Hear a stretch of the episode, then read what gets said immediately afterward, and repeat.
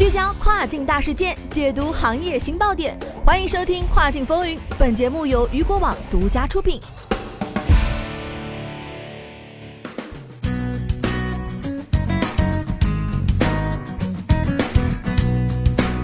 各位好，欢迎大家在每个工作日中午的十二点继续锁定到雨果调频，这里是正在为您播出的《跨境风云》，我是大熊。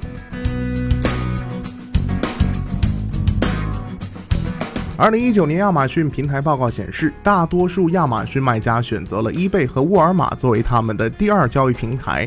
该报道旨在全面分析亚马逊平台的发展情况、战略转变、新举措以及卖家如何反应和重组其战略。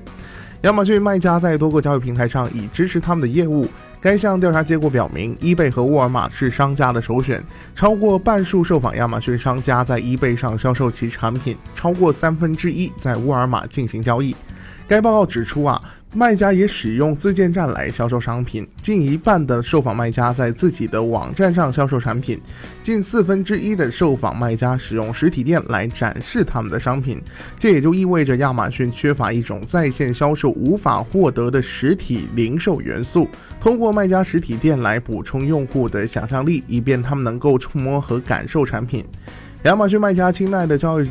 亚马逊卖家青睐的其他主要交易平台主要有 Shopify、Newegg、阿里巴巴等。这项研究强调了一个观点，即大多数亚马逊卖家都把增长放到了亚马逊平台上，而不是其他任何平台上。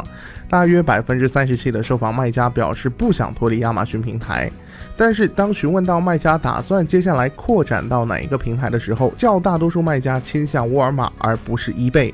大多数亚马逊卖家已经在 eBay 和沃尔玛平台上展开交易。该报告表明，他们的策略发生了转变。